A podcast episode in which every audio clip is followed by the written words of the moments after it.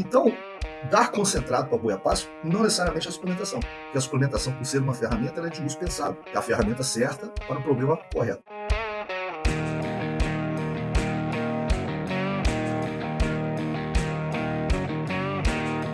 Fala ouvintes do Mais Rumo em Podcast, sejam bem-vindos a mais um episódio.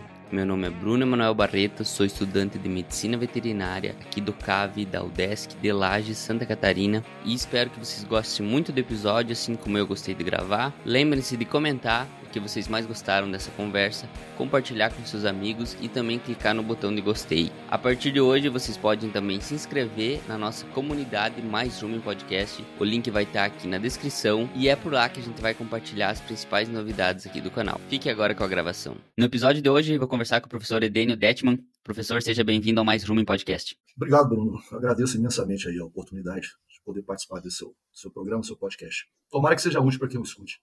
Sem dúvida, sem dúvida será. Professor, a gente estava conversando um pouco aqui antes de como que surgiu a ideia de, de convidar o, o professor para essa conversa e, e, justamente pelas, pelas postagens do professor no LinkedIn, por essa vontade de traduzir de uma forma cada vez mais fácil o, o conhecimento que é gerado dentro das universidades, para fora dos muros das universidades. E já pensando aqui em introduzir um pouco da, da, carreira do professor, eu gostaria que o professor se apresentasse, falasse aí um pouco de, da trajetória, para o pessoal conhecer melhor quem ainda não conhece o professor Edene. Acho que não tem muita coisa interessante na minha trajetória, não. Eu nasci no, interior do Espírito Santo. Naquele tempo não tinha muitas universidades, como tem hoje, era um pouco mais restrito. E, resumindo a coisa, depois de certas voltas da vida, eu acabei vindo para Minas Gerais, né, pra, e estudei zootecnia na, na Universidade Federal de Viçosa. Tinha um sonho gigantesco de ser extensionista, mas pro fim do curso correu uma luz e me mostrou que se eu fosse um extensionista eu seria um desastre muito maior do que eu sou hoje. Aí eu acabei escolhendo a carreira da pós-graduação, né? entrei para pesquisa, entrei para a parte de. Fiz mestrado, fiz doutorado na UFV e acabei me tornando professor. Né? Trabalhei três anos aí em outras instituições, depois eu acabei voltando para a UFV, é, onde eu me estabeleci né, como docente. Tive a oportunidade, nesse período de me licenciar do meu cargo, eu fui, fui professor na Universidade Sueca de Ciências Agrárias, mas o destino, como sempre, dá muitas voltas, eu acabei retornando para a UFV e já tem mais ou menos um ano que eu retornei ao Brasil, né? retomei essa minha missão Engraçado que eu fiz zootecnia porque realmente eu não gostava de mexer com, gente, gostava de mexer com boi, que era mais fácil. Aí Deus olhou para mim e falou: Você é um pecador, você não sabe onde é que você vai parar. Aí acabei virando professor e tenho que mexer com gente todo dia. É um exercício é, bastante interessante, né? disciplina e compreensão. E, e acho que é o que eu faço de melhor. Se faço bem ou não faço, eu não posso julgar. Mas é o que eu me sinto bem fazendo. Que bacana. Hoje, quais são as matérias que o professor leciona em Viçosa? Então, eu sou responsável por basicamente duas áreas, né? Embora eu seja a minha formação profissional é nutrição de ruminantes, eu sou nutricionista. Eu ministro as disciplinas da parte de é, análise de alimentos, né? tanto para graduação em isotecnia como no programa de pós-graduação em isotecnia, embora receba alunos de vários outros programas, né? Das disciplinas. E também sou responsável pelas disciplinas da parte de experimentação animal da pós-graduação. Né? São duas disciplinas hoje, experimentação animal 1 experimentação animal 2. É, eu sempre gostei muito dessa parte de números, né? Então eu estudei, eu passei maior parte do meu doutorado no departamento de estatística do que no, departamento de zootecnia propriamente dito. Aí, quando eu comecei a trabalhar, eles acabaram aproveitando essa. A gente costuma chamar de cultura inútil, né? Assim, isso é, logicamente, isso é simbólico, né? Cultura inútil é, é aquilo que você estuda além da sua formação profissional. Legal, professor. E já, já que a gente falou antes que, que podemos quebrar um pouco o protocolo, eu vejo bastante o professor comentando, talvez, do, do orgulho e da responsabilidade que hoje é ser um, um cientista, principalmente nos, nas publicações aí no LinkedIn. E uma pergunta talvez um pouco ampla agora para o professor Edene. O que, que é ser um cientista para você? A resposta é extremamente simples, mas a explicação da resposta seria muito longa. Né? Então, assim, ser um cientista é, é fazer ciência. Agora, o fazer ciência é uma resposta extremamente complicada. Por quê? A gente ouve muitos jargões da sociedade, né, Bruno? É ciência, ciência, ciência. Ou às vezes o cara está lá assim, chamando um outro de negacionista. Mas o, o que é interessante, esse é um exercício que eu acho que as pessoas deveriam fazer, é chegar a essas pessoas que fazem essa afirmativa e falar assim, meu amigo, tudo bem, você tem o direito de fazer a sua afirmativa, é liberdade de expressão, né? Mas o que é ciência? Aí a coisa aperta, porque realmente isso é uma preocupação minha que eu tenho na sociedade, vejo muitos é, seminários e tal, né? a ciência e aquilo, a ciência isso, a ciência para aquilo, a ciência por isso. E normalmente o seminário gira em torno do complemento, ou daquilo, ou disso. Não, vamos dar alguns exemplos aí, né? A ciência e as mulheres, ou sei lá, a ciência e o desenvolvimento social. Então, às vezes, a pessoa tem muita noção do conceito de mulheres, do conceito de desenvolvimento social, e agrega aquilo à ciência. E às vezes o conceito de ciência não é tão bem estabelecido. Isso me preocupa bastante. Né? Isso é uma coisa que, que me preocupa muito. Não que esses temas não devam ser discutidos, tem que ser discutidos. Né? Não é essa a questão. Eu não estou não me referindo a esse âmbito né, da discussão. Eu acho que tudo que é válido para a sociedade tem que ser discutido, tem que ser implementado. Mas a minha preocupação é saber se o conceito de ciência realmente está uh, correto na sociedade, se está bem desenvolvido. Ciência, na verdade, é conhecimento. É um conhecimento amplo, né, que extrapola a própria condição de avaliação. Né? E a ciência não é homogênea. Né? Você tem basicamente dois. A ciência dividida em dois grupos são as ciências formais, que engloba basicamente a matemática e a lógica, que tem a sua filosofia, a sua metodologia né, de trabalho, e as ciências factuais, né, são aquelas que trabalham de, com a base empírica, com a base de fatos. E dentre as ciências factuais, nós temos as ciências naturais, nas quais se encaixam tanto a zootecnia como a veterinária, né, já que você é um acadêmico de, de medicina veterinária. Então, nós geramos conhecimento. Nós buscamos entender a natureza. Esse termo natureza é um termo mais simbólico, né? Às vezes alguns falam entender o universo, entender a natureza, entender o mundo. Mas entender onde nós nos inserimos, né? Tudo que está além da gente. Então, normalmente a gente trabalha com condições experimentais e a nossa ideia não é simplesmente entender a condição experimental, mas construir conhecimento a partir daquilo que nós observamos, usando a ferramenta mais poderosa que a evolução nos deu, que é a nossa imaginação, a nossa capacidade cognitiva. E o usuário final de tudo isso é a sociedade, de uma forma ou de outra. Né? Então, na verdade, a ciência representa o bem. Embora haja muita questão, a ética ela deve fazer parte da formação do cientista. Né? Ah, mas a ciência desenvolveu a bomba atômica. Né? isso causa mal, mas ao mesmo tempo a fissão nuclear ela produz energia limpa, né? A radioatividade permite exames médicos, né? Então assim, o julgamento do bem e do mal, mais uma coisa ah, humana, né? A ciência em si ela busca o conhecimento, ela é uma criação humana para ser usada em prol ah, da humanidade, né? O uso nocivo é uma questão de decisão política ou qualquer coisa dessa natureza. Então, eu tento ser um cientista. Fácil não é, porque é muito complicado, né? Isso demanda muito da gente. Eu não sei se eu atinge todos os quesitos, não. Eu tento. Mas eu me preocupo muito com esse entendimento, sabe? Eu acho que ele tem sido perdido, principalmente nas ciências agrárias. A gente, às vezes, confunde muito comportamento com, com a filosofia da profissão em si, né? E nós somos cientistas, né? Nós somos cientistas. Nós temos que bater no peito, porque o que, que o agro representa no mundo hoje? Né? Quem que permitiu ao Brasil ser uma potência na produção de alimentos, ou criar outros nichos de produção de alimentos, além da ciência, né? Então, você tem um bife na sua mesa, você tem um arroz a baixo custo. Se você tem acessibilidade de frutas que você nunca imaginava poder nem encostar, agradeça a ciência. Muito bom, professor. Acho que ficou uma, uma introdução bastante boa e também mostrando, jogando luz na importância dessa, dessa profissão e de, dessa forma de pensar também. E agora já entrando no, no nosso assunto aqui que eu, que eu propus, da suplementação a pasto, professor. Acho que é uma coisa que uh, o Edênio gosta bastante e também já trabalhou, já fez alguns estudos em cima disso. Mas quem que trouxe esse assunto para a mesa aqui no Brasil? Quando que, fazendo uma contextualização dessa ferramenta, quando que ela apareceu e, e qual que era o contexto na época? Então, existe, existem alguns registros é, históricos de trabalhos conduzidos com suplementação a pasto no Brasil há mais de 50 anos. Né? Mas eu acho que a suplementação ela é fruto de um processo, porque a ciência na zootecnia, ela, ela engatinhou, ela começou em algum momento, a gente tem um marco, é a criação da Sociedade Brasileira de Zootecnia, lá nos anos 50, né? coordenada pelo professor Octavio Domingues, na época, e o Brasil começou a andar, né? A zootecnia como ciência começou a andar no Brasil nessa época. Mas eu acho que o marco principal foi quando o Brasil começou a se ver como Brasil.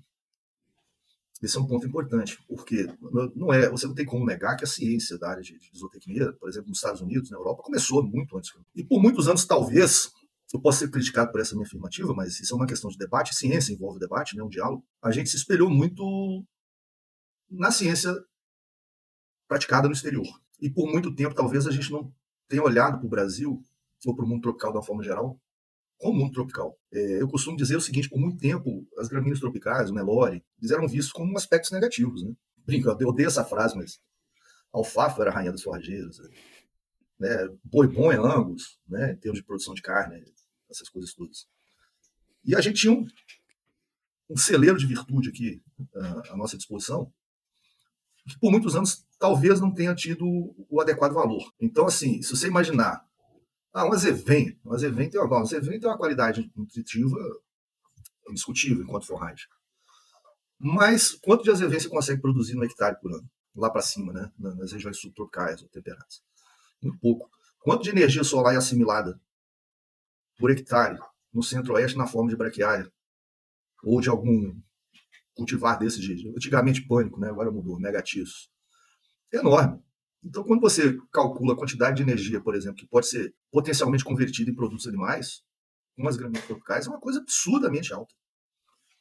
Né? A gente tem calor, tem radiação solar, tem temperatura. A gente pode produzir praticamente o ano inteiro. E aí você coloca o Nelore, por exemplo, nesse, nesse caso, um animal rústico, um animal que, né, que suporta esse clima, onde um Angus, por exemplo, estaria morrendo. O Nelore está rindo. Ficávamos naquela, o Nelore é ruim, carne dura, não sei o quê. E o pessoal do melhoramento genético provou que é possível termos Nelore com qualidade, é possível termos Nelore com precocidade. Assim como o Angus se adapta bem às condições temperadas. Né? Então nós tínhamos um potencial enorme na mão e talvez por muitos anos a gente ficava triste, ah, a gente é inferior. Não, nós não somos inferiores, nós somos diferentes, nós temos a nossa realidade. Em termos de produção animal, nós somos um gigante.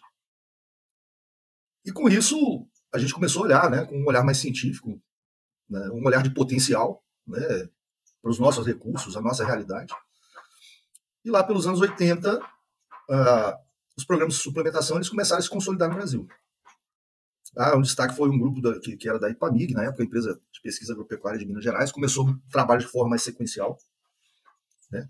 na época foram coordenados pelo professor Mário Fonseca Paulino, que depois veio a ser professor da Universidade Federal de Viçosa, provando que, principalmente no começo, durante o período da seca, a gente podia otimizar em muito o ganho de peso, encurtar os ciclos, né? gerar um pouco mais de precocidade para uma questão ambiental, que o caso suplementa um recurso ambiental, né? não é um recurso genético. E em primeira instância, gerou certa resistência, né? Quando os resultados foram aparecendo, o pessoal começou a usar e tal, a coisa foi virando uma bola de neve no sentido positivo do termo. A tecnologia foi se massificando, os benefícios foram aparecendo, novos trabalhos foram conduzidos. As águas, o período de chuvas nosso, que era considerado bom, a gente passou a enxergar que ele podia ser ótimo, se a gente tivesse algumas intervenções nutricionais. E a, a suplementação nos trópicos hoje é uma realidade, né? A gente tem que colocar nisso também, alguns trabalhos pioneiros foram feitos na Austrália, mas eu posso te falar, eu tive na Austrália, né, eu tive na Austrália conversando com o pessoal lá, professor Pop, professor Nolan, esses monstros sagrados aí que fizeram muita coisa importante. Mas eu posso falar com sinceridade hoje, nós no Brasil nós estamos muito à frente da Austrália. A Austrália passou, começou primeiro, começou né, antes da gente, mas em termos de tecnologia de suplementação, de adoção de suplementação, ou da própria tecnificação da pecuária de corte, nós estamos muito à frente da Austrália hoje, na média. Lógico, na Austrália tem nicho de alta tecnologia, mas estou falando isso numa média. Né? Então a suplementação é a realidade, ela veio para ficar a partir do momento em que a gente começou a olhar para o nosso potencial. Cancelar as reclamações e entender os recursos que a gente tinha disponível. E aí o resto é história, né? Uma história que continua acontecendo. Muito bom. Está acontecendo até hoje, professor, e eu acho que vale aqui a gente primeiro também definir o que é suplementação e o que, que não é. Porque eu sei que tem alguns parâmetros, alguns percentuais ali de, de quanto que a gente dá de, de suplementação para um bovino no pasto, que já não é mais suplementação, passa a ser outra coisa. A, não, a, qual que é a linha que define isso? Não, de uma maneira informal, é, eu tenho uma definição bem estabelecida lá de suplementação que eu uso nas minhas apresentações, mas de uma maneira informal é o seguinte, suplementação é uma ferramenta de otimização do uso do pasto. Essa frase é essencial. Então, o que, que acontece? Produção animal em casamento. Aula básica de nutrição animal. Entre o que o animal precisa e o que a dieta tem a oferecer. Pronto. Se esse casamento está perfeito, a produção animal é otimizada. Esse é o ponto. E o que, que acontece? O pasto é o pasto. não precisa entrar em muita filosofia. A planta cresce com as suas próprias prioridades. O animal é o animal. Ele se desenvolve com as suas prioridades. Então, por serem seres distintos, e um ser predador do outro, a gente não pode esperar que haja um casamento perfeito. Então vai haver um certo desequilíbrio entre aquilo que a dieta pode oferecer e aquilo que o animal necessita para uma determinada, um determinado nível de produção. Aí é que entra a suplementação, para ajudar esse casamento a ser mais perfeito. Então o que, que ela vai fazer? O uso do pasto está sendo realizado de uma forma pelo animal. Eu introduzo estrategicamente alguns elementos nutricionais, que eu costumo chamar de intervenção nutricional, tá? para que eu possa, o animal possa usar aquilo que está no pasto da melhor forma possível. Algumas vezes eu preciso estimular a digestão, algumas vezes eu preciso estimular o metabolismo. E, em última instância, eu preciso suprir exigências de forma direta. Isso vai depender do nível de produção. Então, dar concentrado para boi a pasto não necessariamente é a suplementação. Porque a suplementação, por ser uma ferramenta, ela é de uso pensado. É a ferramenta certa para o problema correto. Então, por exemplo, ah, você precisa pendurar um quadro na tua casa, na parede. Então você precisa, qual é o seu problema naquele momento? É furar um buraco, colocar uma buchinha, colocar um parafuso para suportar o quadro. Você precisa escolher uma ferramenta. Você não vai fazer isso com uma picareta. Ah, a picareta é uma ferramenta. É, mas é a ferramenta errada para o problema incorreto. Então a suplementação é exatamente isso. Ela é uma ferramenta que deve ser aquela correta no momento correto. A frase inicial ela é importante, como eu disse antes, porque suplementação é uma ferramenta para otimização do uso do pasto. Então, quem é o ator principal? O pasto. Então, por exemplo, se você pegar uma tecnologia como a TIP, que é muito utilizada no Brasil hoje, não estou falando mal da tecnologia, isso é só uma questão de definição. Em que, dadas as condições de custo e oportunidade, ela é favorável, aí às vezes o indivíduo opta por dar 2%, de concentrado, 2 do peso do animal é concentrado, 1,8% do peso vivo concentrado. Esse concentrado vai representar quanto da dieta? 90%. Quem que é o ator principal? É o concentrado. O pasto otimiza o uso do concentrado, porque ele vai entrar como uma fonte mínima de fibra efetiva para manter a estrutura do MET ruminal e permitir que o concentrado possa ser utilizado. Aí é uma inversão de valores. Ao passo que na suplementação, o suplemento entra para otimizar. Então, o pasto continua sendo o ator principal. Então, a suplementação só deve ser considerada suplementação quando o pasto é o ator principal do processo. Então, nós trabalhamos normalmente com espectro, os nutricionistas que trabalham nessa área, como eu, é do mínimo que é a, a mistura mineral. A gente não fala zero de suplementação, porque no Brasil a gente tem que ter, nem que seja um cloreto de sódio, dependendo da situação, o mínimo, né? a condição, até em torno de 1,2% do peso vivo do animal. Nesse limite, dependendo da, da, da, época do ano, a qualidade do pasto, do animal, o suplemento vai compor em torno de 40% a 45% da, da dieta, se você estiver trabalhando nesse extremo. Então, o pasto ainda continua sendo o ator principal e o elemento a ser otimizado. Dentro daquela escala que eu te falei, corrigir problemas nutricionais, problemas metabólicos, desequilíbrios nutricionais, desequilíbrio metabólico e, por último, suprimento direto de exigência para atingir metas de produção. Então não é botar um coxo, cercar e jogar alguma coisa lá dentro você está fazendo suplementação. Você está fazendo algo parecido com, né, similar à suplementação, mas não é suplementação necessariamente. Bacana, ficou bem claro aqui, professor. E pegando esse, esse gancho do, do pasto, assim como o animal, o pasto também é um, um elemento desse sistema que está mudando todo dia. E, e, por exemplo, aí no Brasil Central, a gente vê uma mudança ainda maior que é na seca e nas águas. Então, que estratégia a gente tem que pensar, primeiro nessa, nessa grande divisão que tem do passo das secas para o passo das águas. Tem até um, um, um, mantra, era, era um mandamento, eu acho que nas águas precisa mais energia e nas, nas secas proteína. O, o, que, que o professor, eu sei que o professor bate um pouco em cima disso aqui, como é que a gente pode esclarecer essa dúvida e também pensar em estratégias para, diferentes, para os diferentes cenários que a gente tem de pasto aqui no Brasil? Não, essa frase, ela presta um desserviço a quem trabalha com seriedade na área, que é um negócio impressionante. Quanto mais eu falo que essa frase é um desserviço, mais ela aparece recorrentemente. Isso é uma tendência natural, porque toda vez que você tem uma frase mágica, um número mágico, automaticamente o que você faz é desestimular o raciocínio. E raciocinar demanda preparo, demanda análise, e, em suma, muito esforço. E a frase mágica não demanda esforço, não está resolvido, né? Tá resolvido. Olha, olha o trem aí, né? É, na verdade, isso é, isso é uma inverdade total. O que seria mais próximo da verdade seria o seguinte: a suplementação, enquanto ferramenta, ela tem que ser estratégica.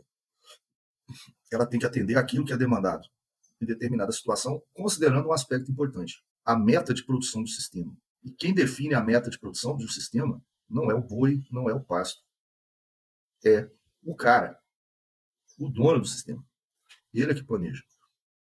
Não existe mais esse negócio de pecuária definido por elementos aleatórios ou impensantes. Pecuária é planejada, você tem que planejar. Então veja bem, passo na seca, Brasil Central, classicamente.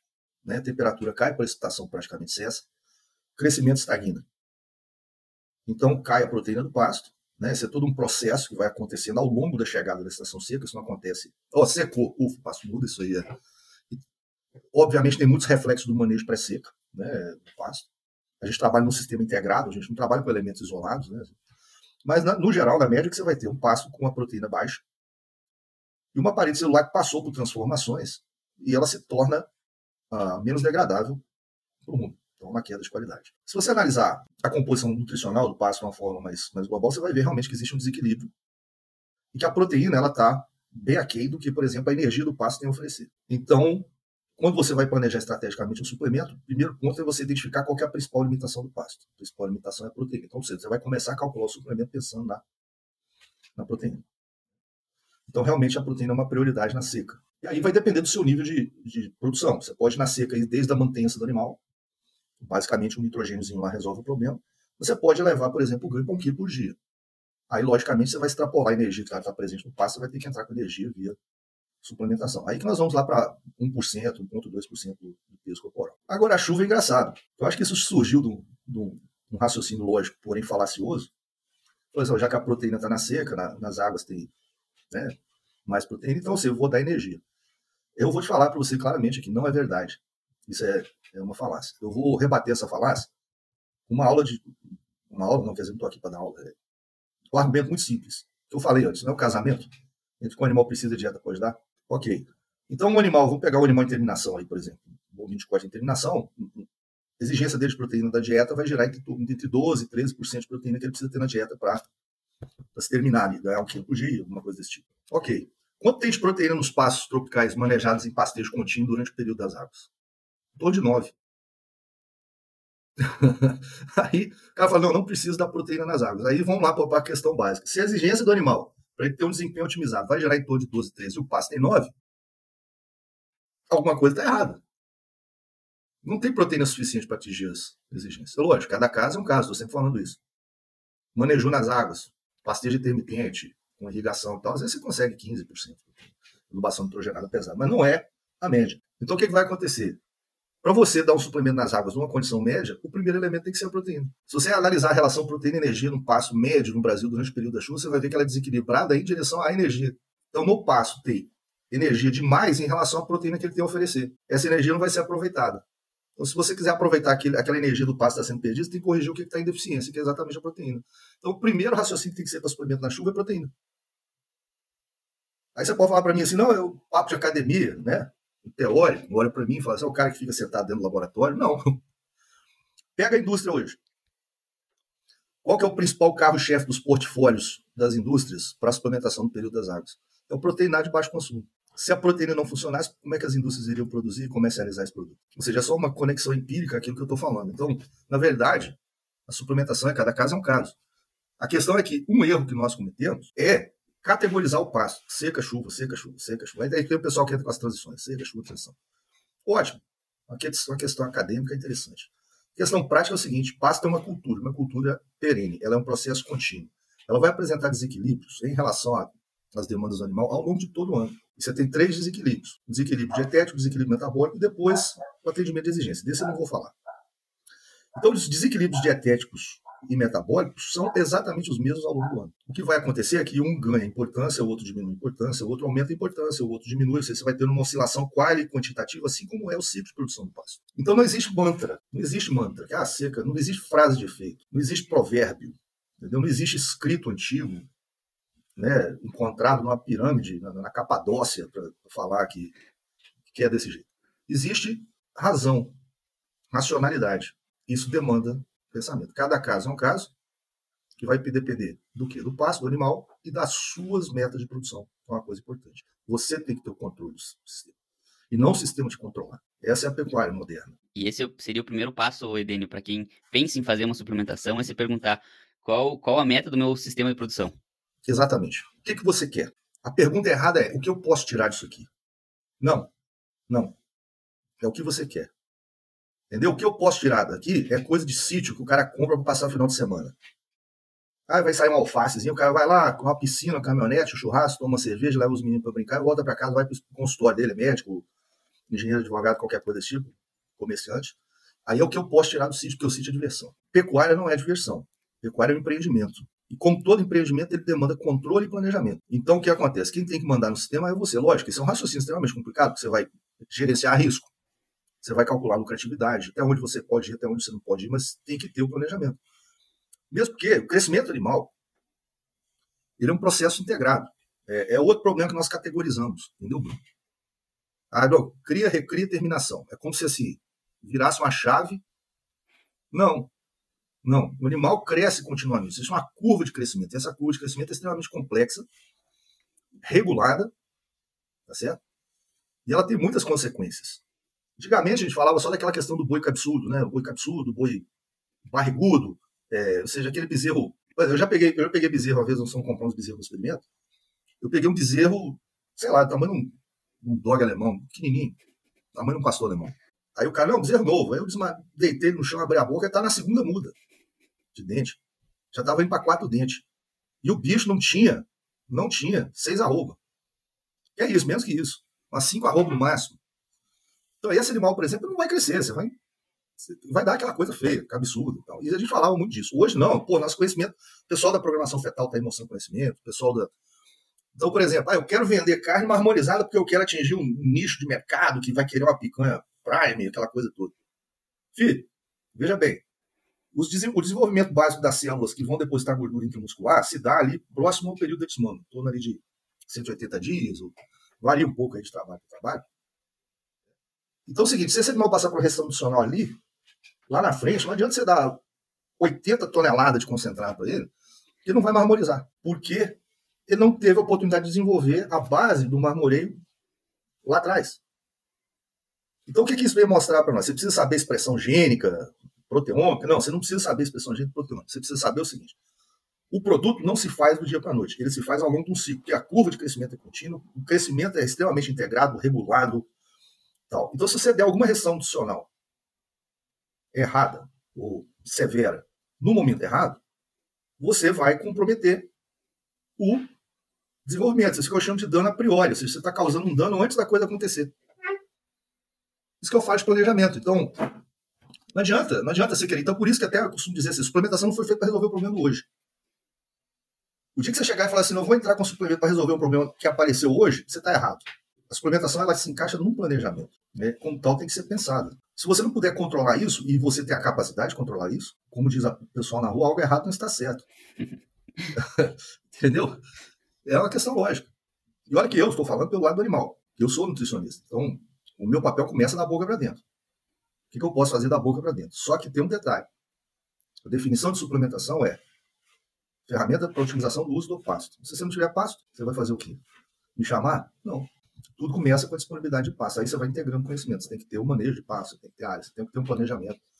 E aí tem profissionais muito mais bem qualificados do que eu para poder discutir sobre esses assuntos. Dentro, dentro desse planejamento, Edênio, uh, talvez a gente possa exemplificar e trazer aqui para a audiência quais que são os suplementos uh, mais comuns que existem hoje. Quais são as fontes alimentares que normalmente o pessoal usa e que tem, que já é comprovado que dá um, que consegue melhorar essa otimização do uso do pasto?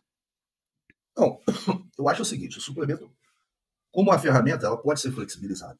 Né? Ela é flexível por natureza. Porque ela vai te ajudar a atingir as metas que você planejou. Né? Eu vou ter sempre frisar esse negócio aqui, né? porque não é a fazenda que define a meta, é o fazendeiro. Então é o seguinte, você pode ter ferramentas muito simples até as mais complexas. Então, basicamente, é, existe uma norma aí no Brasil, é, definida pelo Ministério da Agricultura, que define o que é suplemento isso, suplemento aquilo. É, a norma pode ser muito útil para o Ministério da Agricultura, para suas definições funcionais lá e tal, efeito de registro, controle, etc. Mas é, no campo, para a nutrição, aquelas normas não, não, funcionam.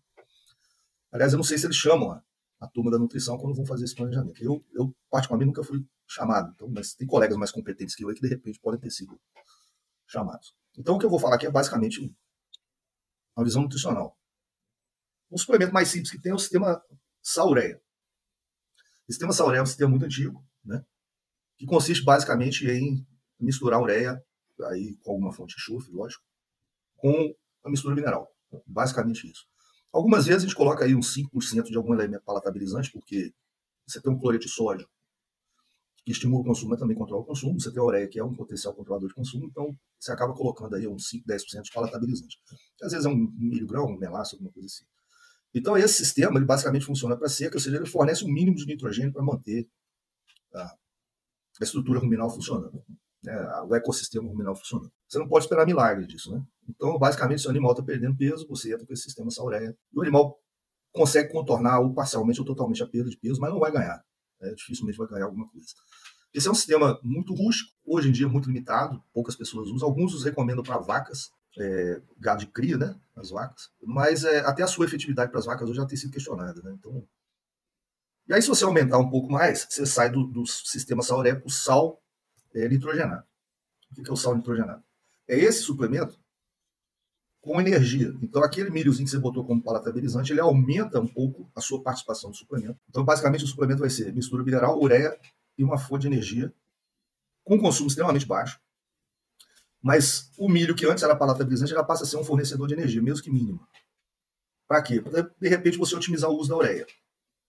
Tá? O consumo normalmente é muito baixo, é em torno de 200 gramas por dia, e ele vai, pode até te imprimir algum ganho, mas não vai ser um ganho de magnitude extremamente elevadas. Se você aumentar a complexidade, você, você vem para o que o pessoal costuma chamar de proteinado. O que entra no, no, no proteinado? Entra uma fonte de proteína verdadeira, que não tinha nos dois sistemas anteriores. Então vai entrar alguma coisa de soja, de algodão, junto com aquele pouco de energia, né? E a, a ureia ainda pode ou não fazer parte do suplemento, mas a parte mineral. Esse já é um suplemento que vai ser mais complexo nutricionalmente, que te permite atingir alguns uns ganhos com a magnitude já mais significativa. O consumo também se eleva um pouco. Ele pode vir ali para meio que por dia, dependendo do tamanho do animal, obviamente. Se você aumenta a complexidade, você vem para o proteico energético. Aí o que você vai fazer? Você vai injetar mais energia e a quantidade de suplemento aumenta. Então o proteico energético já vem o seguinte: além de contornar as deficiências do pasto, ele pode vir a, a fornecer nutrientes diretamente para o animal, para você atingir uma meta de ganho. Então o proteico energético hoje é o mais utilizado no Brasil. Aí os consumos podem ir aí a torno de meio por cento, 1% do peso vivo, esse seria o proteico energético. Teoricamente existe a suplementação energética, que é basicamente milho, alguma coisa desse tipo, mais uma mineral, ureia pode estar presente, mas normalmente não se foca em proteína. Mas esse, esse suplemento energético não é usado no Brasil, não deveria ser, pelo menos, justamente para essas questões do pasto. Né? O pasto tem sempre uma deficiência de, de, de, proteína, então você vai precisar do proteico energético. O energético é muito difícil. A não ser situações que você tem um manejo muito intensivo, você consiga produzir uma forragem com 15%, 16% de proteína, aí realmente o energético seria viável no sistema, mas é, é, é muito raro de ser utilizado. E aí ele, no caso do proteico energético, realmente ele é o mais, o mais adequado à nossa realidade. Esses são basicamente os tipos. O que, que vai definir o uso de um ou de outro? É a sua meta de produção. Quanto mais você deseja produzir, você vai migrar do sistema Sauré, que quase não é utilizado hoje, até o, o proteico energético, que hoje é utilizado, por exemplo, para recria, quando você deseja bater o animal de 18 e 24 meses, para a própria terminação, ou quando você deseja cobrir as fêmeas com 15 meses na, na recria na seca, você entra com a suplementação em torno de meio a 0,6% do peso com proteico energético e tal. Mas aí lembra que eu falei, eu desejo cobrir as fêmeas, eu, basicamente eu não, né? Não necessariamente eu. Mas eu desejo que as fêmeas sejam cobertas aí aos 15 meses de idade. Então, ou seja, está a partir da premissa que eu tenho um planejamento. Boa. Professor, vamos fazer um, um recorte aqui para se aprofundar um pouco. Vamos supor que eu determinei a minha meta do meu minha produção, do meu sistema. Estou numa, numa fase de seca, assim, vamos dizer, na, na estação das secas, e vou fornecer um proteico energético. O que, que acontece ali dentro do rumen que faz o animal aumentar seu ganho de peso ou até uh, aumentar a eficiência do sistema? Bom, são dois aspectos, né? Primeiro, seriam, seriam as correções que a gente chama de correções dietéticas. Existe ali uma deficiência no pasto seco de nitrogênio, que faz com que haja um baixo crescimento microbiano, principalmente sobre a fibra. Então, a fibra tem energia, mesmo no período seco. A fibra é a principal fonte de energia né, que você tem na sua argila. E boa parte dessa energia ela deixa de ser aproveitada por deficiência de nitrogênio, algumas vezes minerais, alguns minerais cobalto, alguma coisa desse tipo. E alguns ácidos graxos de cadeia ramificada que podem influenciar nesse processo de crescimento microbiano. Então, quando eu entro com a primeira, a primeira massa de, de, proteína do suplemento desse, puf, a, o crescimento microbiano aumenta e eu passo a tirar essa energia, ou energia que eles chamam de nutrição de energia latente, ou seja, ela está lá, mas não consegue ser extraída. Eu já permito que ela seja extraída. Você otimizou o rumen. O grande problema é que em torno de 75% ou mais dos efeitos do suplemento não acontecem no rumen, eles acontecem no metabolismo. Tá? Isso é, é, é documentado, tem trabalho mostrando isso. Então, aquele discurso assim, rumen, proteína, rumen, proteína, amônia, não sei o que tal. Ótimo. Errado não está. Você está respondendo por menos de 30% dos efeitos. No caso desse do proteico energético. Os outros 70% vão acontecer depois do rumen, porque o metabolismo também trabalha de forma harmônica. Ele tem que ter um equilíbrio. É um processo de síntese, um processo de anabolismo. Né? O crescimento animal é um processo de anabolismo, logicamente integrado, basicamente, no músculo tem que ser integrado com o catabolismo, é um balanço. Então, seguinte, não adianta o rumo estar funcionando direito, o metabolismo está desequilibrado. A síntese de produto não vai ser otimizada. Então, o principal efeito do suplemento é entrar no metabolismo e gerar uma harmonia na disponibilidade dos precursores para os processos de biossíntese. Então, o cara da ureia, da ureia, por exemplo, e tem um efeito lá na, na deposição de músculo. O cara fala assim, pô, mas não tem. Ureia não é aminoácido. O que, que acontece? Nós temos um trabalho aqui no Brasil que nós demos ureia no intestino delgado do animal. E melhorou a deposição de músculo. É uma questão de oportunidade no metabolismo. O animal tem certas prioridades, por exemplo. Reciclagem, por exemplo, é uma prioridade, é uma questão de sobrevivência para o animal. O animal tem deficiência de nitrogênio no metabolismo. Ele precisa reciclar. Se ele, se ele parar de reciclar, ele morre. Ele mata, teoricamente, eu estou exagerando, obviamente, o ecossistema, aí quando aparecer comida, ele não tem como aproveitar, ele tem que manter o ecossistema ruminal vivo. mesmo que seja às custas dele mesmo. Aí o animal precisa reciclar, tem lá uma metionina. Eu falei, o que, que ele vai fazer com essa metionina? Ele vai depositar ela na forma de proteína muscular? Não, ele vai reciclar. Ele quebra a metionina, tira o nitrogênio, sintetiza uma ureia e manda a ureia para o rumo. Aí você injeta uma molécula de ureia no, no metabolismo. O que, que, ele vai fazer? Ele pega a ureia, recicla a ureia de metionina, ele pega e joga a metionina para o músculo. É uma questão de oportunidade, equilíbrio. Por isso que mais de 70% dos efeitos eles ocorrem pós-rumen, que é o que a gente chama de deficiência metabólica, é uma questão de equilíbrio. E esse é o principal, é a principal via de ação dos suplementos, por incrível que pareça. Não é rumen. Rumen é importante? Sim. Por quê? O rumen desequilibrado ele vai demandar algumas ações do metabolismo, como essa questão, por exemplo, da sobrevivência. Mas realmente os grandes efeitos ocorrem pós-rumen. Senão, por exemplo, o sistema Sauré resolveria todos os problemas da nossa vida. Se a questão fosse só rumen. Mas não é. É isso, às vezes, as pessoas não, não, não conseguem enxergar a complexidade do efeito de um, de um suplemento. E não estou falando que não devam enxergar porque é complexo, não, pelo contrário, devem ter isso como prioridade de entendimento, porque isso faz parte do uso racional da ferramenta. Né? Agora, o que, que você me perguntou o que, que pode usar? Pô, pode usar o que você tiver. Aí a palavra de ordem é custo de oportunidade. Você vai ponderar o custo de oportunidade, logicamente com todas as restrições, né? porque se o negócio é barato, mas é veneno, você não vai usar. Agora, ah, eu tenho aqui, eu não tenho milho, eu tenho milheto, eu não tenho milho, eu tenho sorgo, usa. Ah, eu não tenho farelo de soja, eu tenho farelo de algodão, usa. Ah, o, o DDG aqui é barato, usa, você só não vai usar de maneira irracional. Às vezes eu vejo o pessoal, ah, o DDG está barato, eu vou dar 20 quilos de DDG para. Não, não, peraí, não é porque está barato também que você vai fazer é, besteira, né? porque existem várias restrições. Mas assim, é extremamente flexível. Normalmente as duas coisas que a gente não abre mão é a mistura mineral, óbvio, né? e a ureia, que é um instrumento, mas eu sou um defensor de ureia bastante intenso, embora né, hoje pessoal, a ureia vem da produção de petróleo, tá, entra aqui essas questões que fazem parte dos debates modernos da mídia, né? Mas a ureia, a ureia é um negócio que não tem igual. Né? Professor, tem um assunto aqui que eu também, um ponto desse, desse assunto geral que eu, que eu queria tocar, que muitas vezes, talvez, uh, eu acho que por um certo desafio que existe na prática de logística, de, de mão de obra, de, de ofertar essa suplementação uh, todo dia para os animais, foram feitos já estudos para saber se eu posso diminuir essa frequência de, de suplementação. O que, que, o que, que o professor tem visto nesse sentido na, nos estudos aí, se, se vai causar algum impacto eu, em vez de fornecer todos os dias, eu fornecer três vezes por semana, duas vezes por semana? O que, que já se sabe sobre isso? Isso eu posso falar com, com certeza. Porque dentro da questão do planejamento, entra uma outra palavra que chama escala. Né? Então, no modelo experimental de 2 hectares, ou 3 hectares, tudo é fácil. Mas com mil hectares, dois mil hectares, as coisas se tornam mais mais complicadas. Não falo que elas não são factíveis, elas são factíveis, mas você envolve uma logística e infraestrutura maiores, obviamente, do que um modelo experimental. Né? Então, essa questão importante do manejo da suplementação. Então, nós temos basicamente três tipos de manejo de suplementação. O padrão ouro é o fornecimento diário. Isso, é, isso funciona, encaixa na teoria, encaixa na prática, encaixa tudo.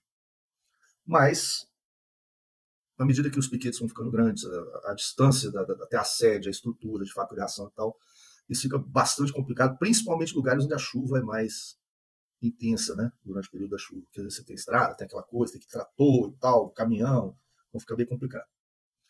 Uma alternativa seria o autocontrole, que é, é você colocar uma composição de suplemento que restringe o consumo pelo animal. O animal acaba se regulando. Tem umas questões de manejo que devem ser adotadas, mas não é o caso a gente discuti-las aqui.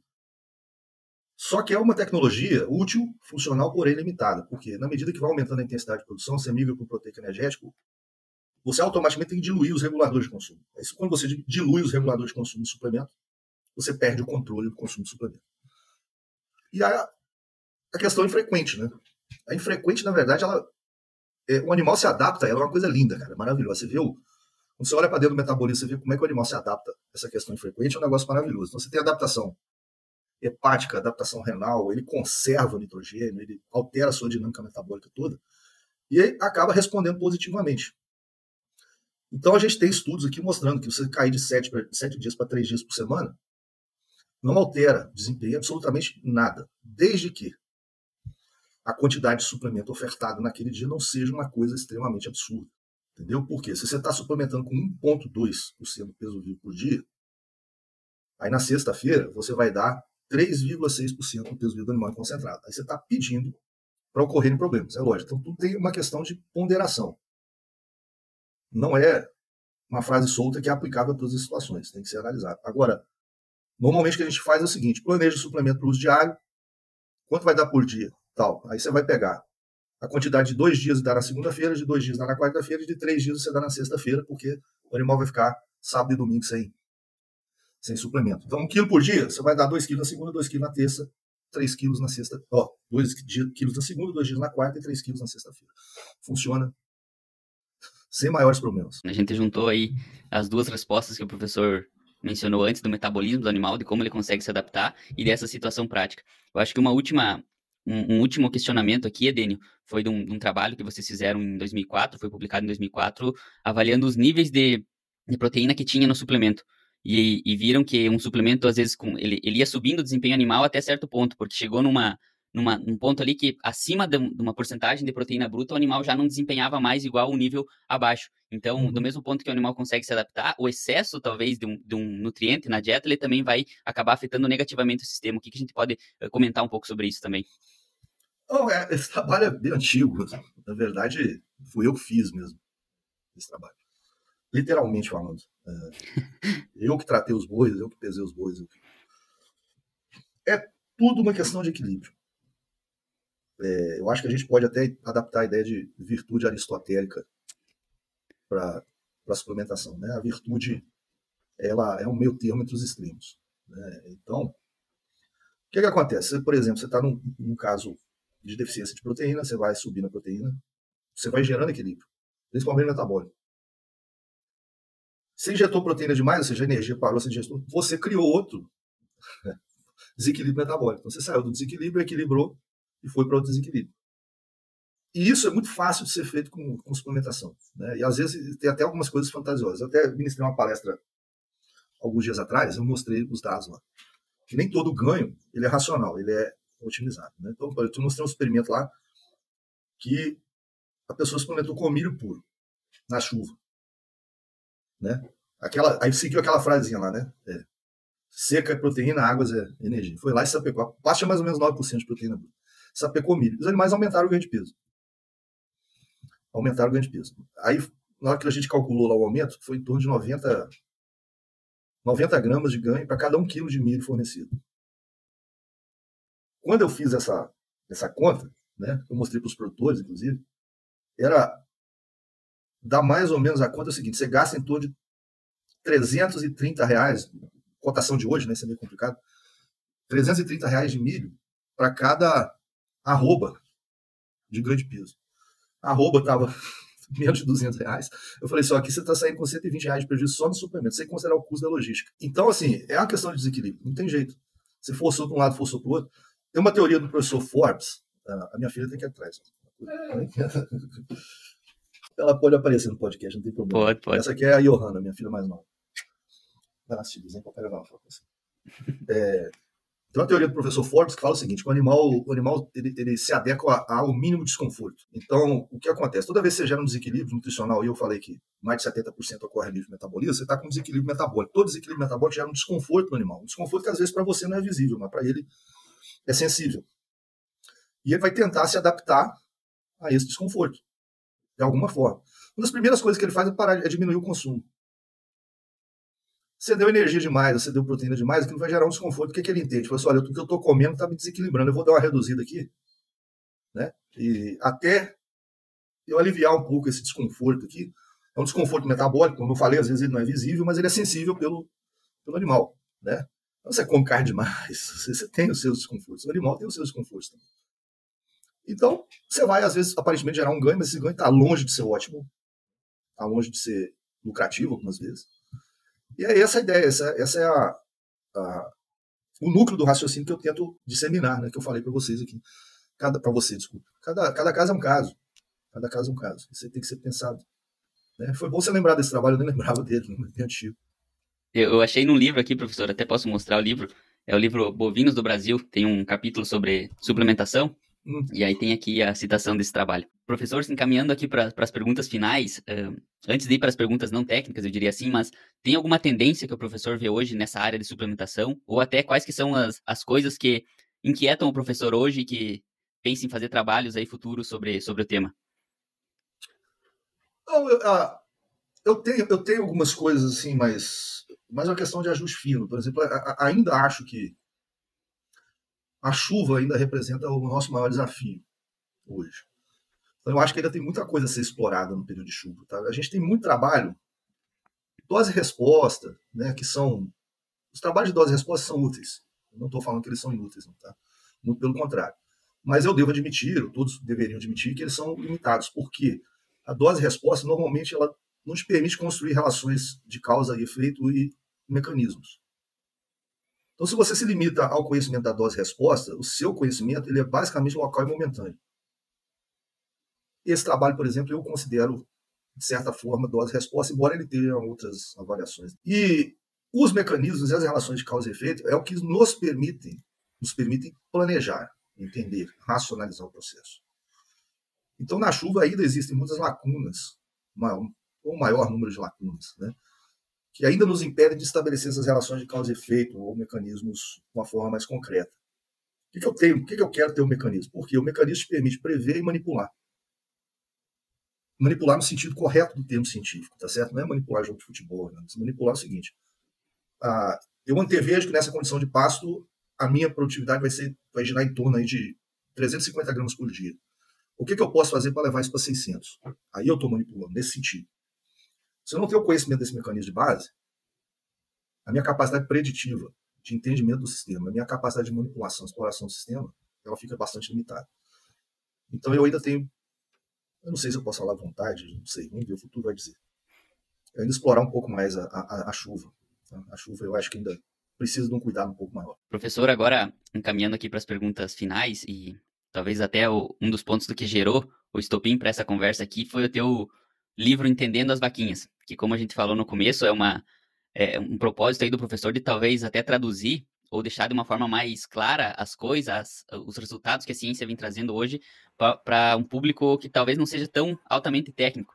Mas eu queria que o professor, nas palavras aí, explicasse o que é o Projeto Vaquinhas, e depois a gente vai deixar o link até do livro aqui na descrição para o pessoal que, que quiser começar o ano com essa leitura, que eu imagino ser bastante boa, e que eu vou estar comprando meu exemplar também, mas o que é esse Projeto Vaquinhas e o que é o livro Entendendo as Vaquinhas?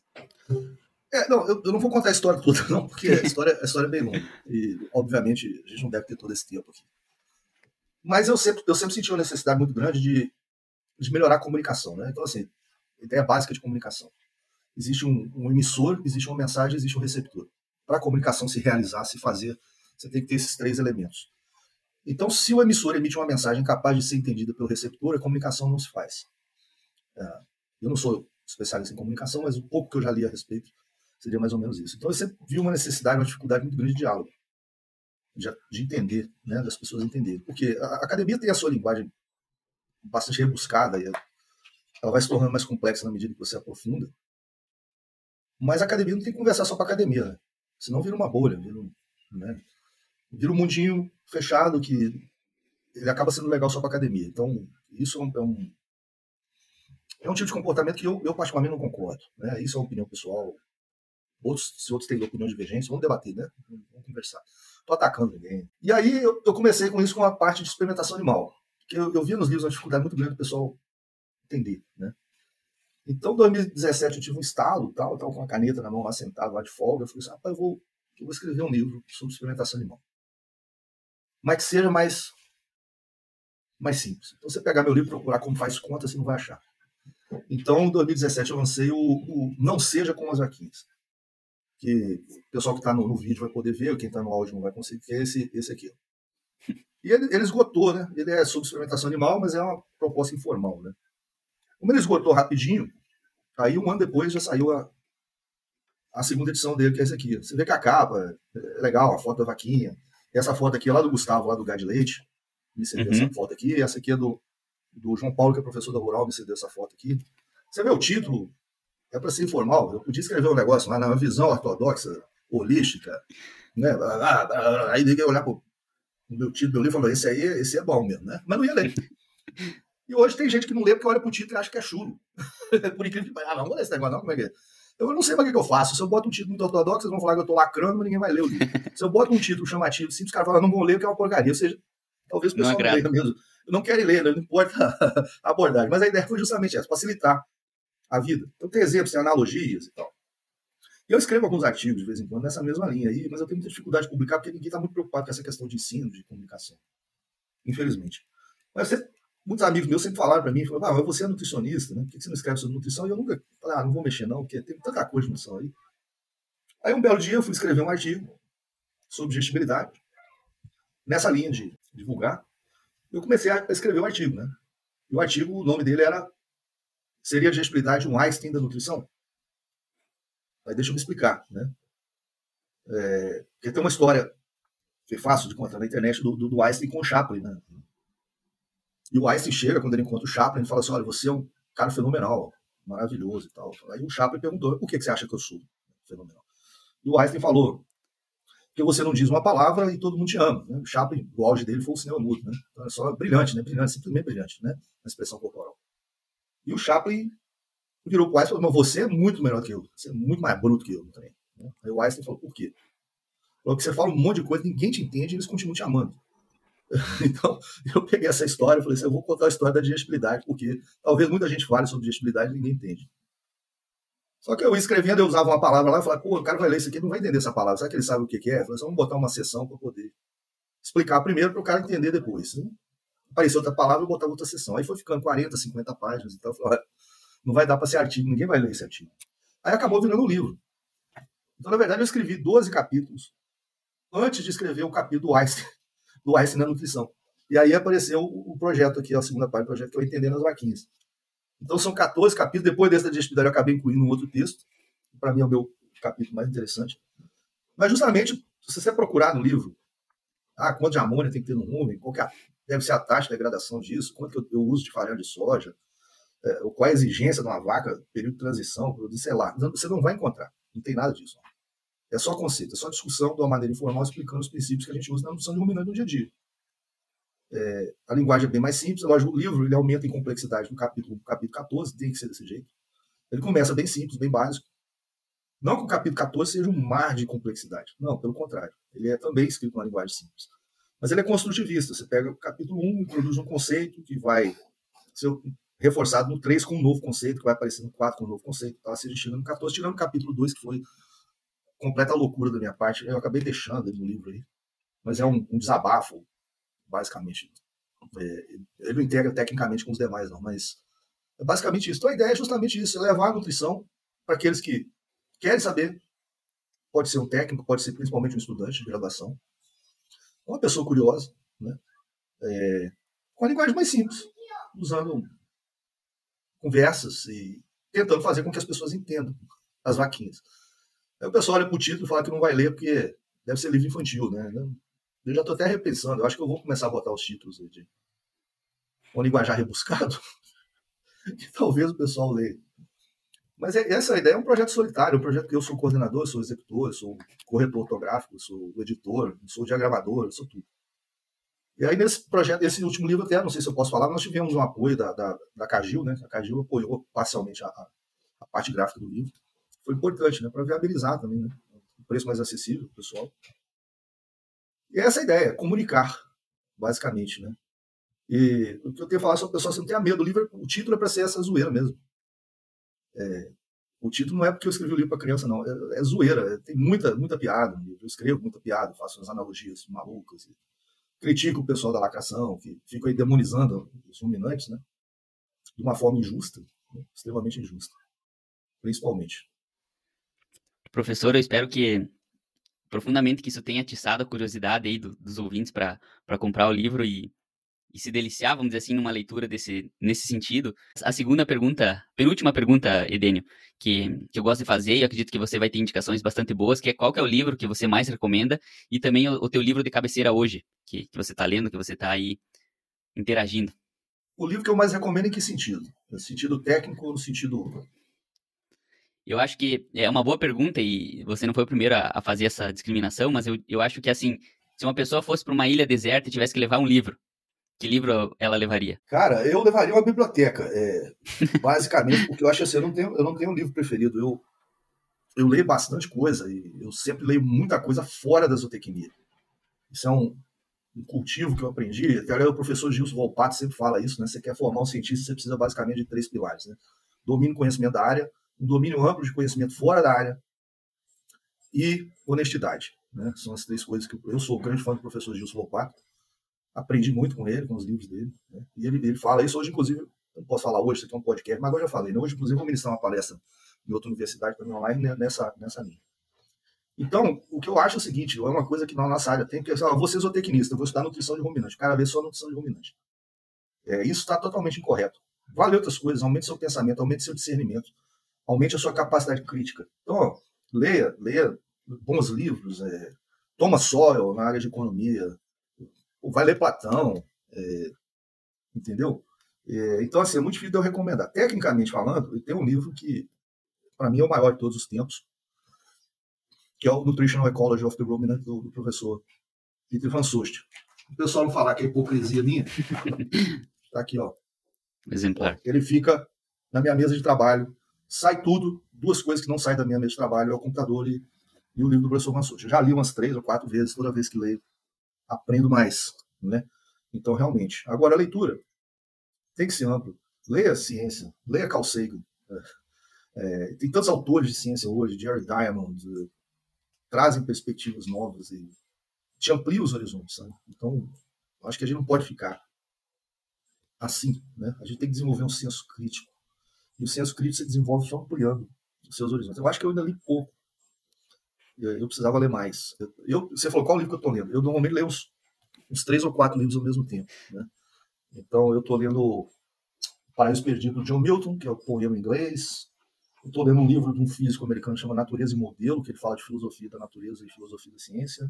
Estou relendo O Mundo Assombrado pelos Demônios do Carl Sagan, de novo, já estou lendo, já aprendi coisas novas, então estou sempre, tô sempre lendo. Se você olhar em cima da minha mesa aqui, você vai ver. E tem os, tem os já tem a fila, minha mulher fica meio, às vezes fica uma fila de livro aqui. E eu não leio computador, eu só consigo ler papel. Então, fica aquela bagunça. Um quarto aqui em cima, que estou cheio de livro. Legal, professor. E, por fim, a última pergunta aqui, o professor leciona já há algum tempo e, e no mundo de chat GPT e distrações a todo momento, celular, essas coisas, eu acredito que o professor talvez tenha uma opinião sobre o que, que difere um aluno normal de um aluno de sucesso. E gostaria que o professor passasse aqui para a audiência também. Eu acho que eu vou, eu vou usar o que eu escrevi no epílogo do Entendendo as Vaquinhas. A palavra que define sucesso. E sucesso é um negócio amplo, né? Acho que vamos definir sucesso quando eu me torno feliz, eu me encaixo naquilo que eu estou fazendo, naquele universo que eu vivo. A palavra que define tudo isso é vontade. Por quê? Hoje você tem todo conhecimento na palma da sua mão. É, é lógico que existem algumas barreiras socioeconômicas ainda. Né? A gente tem que trabalhar diuturnamente para quebrar essas barreiras. Todos têm o direito de ter acesso. E a gente tem que trabalhar para todos ser realmente todos. Né? Chega de elite, chega de restringir o conhecimento conhecimento é, é livre, né? todos têm que ter acesso. Mas o que define basicamente é vontade. É vontade, é simplesmente isso. Se você não tiver vontade, por quê? Você pode resumir seu conhecimento ao mundo da rede social. O mundo da rede social, ele é mal interpretado. Eu vou dar um exemplo para você. Né? Uma pessoa que eu admiro muito na rede social. E ela sabe disso, que eu já falei isso pessoalmente e publicamente para ela, que é a professora Janaína Martuchello. Ela faz um trabalho com forragem de cultura de passagens lá que é simplesmente brilhante. É brilhante. Mas ela tem lá o trabalho dela no Instagram, que aquilo não é tudo. Aquilo é uma semente. Nem ela quer que aquilo seja tudo. Quem já conversou com ela e conhece, vai entender. Ali é uma dicasinha, uma sementinha para quê? Para que você tenha ideia que você precisa correr atrás de mais coisas, que aquilo é útil. E o que que te dá essa, essa coisa? É a vontade. Né? É, eu costumo fazer um paralelo aqui com. Eu, sou, eu sempre fui muito fã de quadrinhos, de, revista em quadrinho de, de, desenho animado, os bons, né? não essas porcarias que tem hoje. Mas o, a tropa dos Lanternas Verdes, né? o Anel Esmeralda, que é a arma mais poderosa do universo, a dimensão do poder do anel ela é proporcional à vontade. Quanto maior a força de vontade do portador do anel, mais poderoso o anel se torna. Né? E tem o lema lá né? na noite mais clara, no, no dia mais claro, na noite mais escura, né? uh, todo mal sucumbirá ante a minha presença. Ante a minha presença. Né? Ou seja, por quê? Porque o poder vai aumentar na medida da vontade. Isso é uma analogia. Nosso conhecimento, nossa capacidade de discernimento vai depender da nossa vontade. Vontade de correr atrás. Então, o mundo da rede social é uma semente, não um universo. É, esse podcast não é para formar ninguém.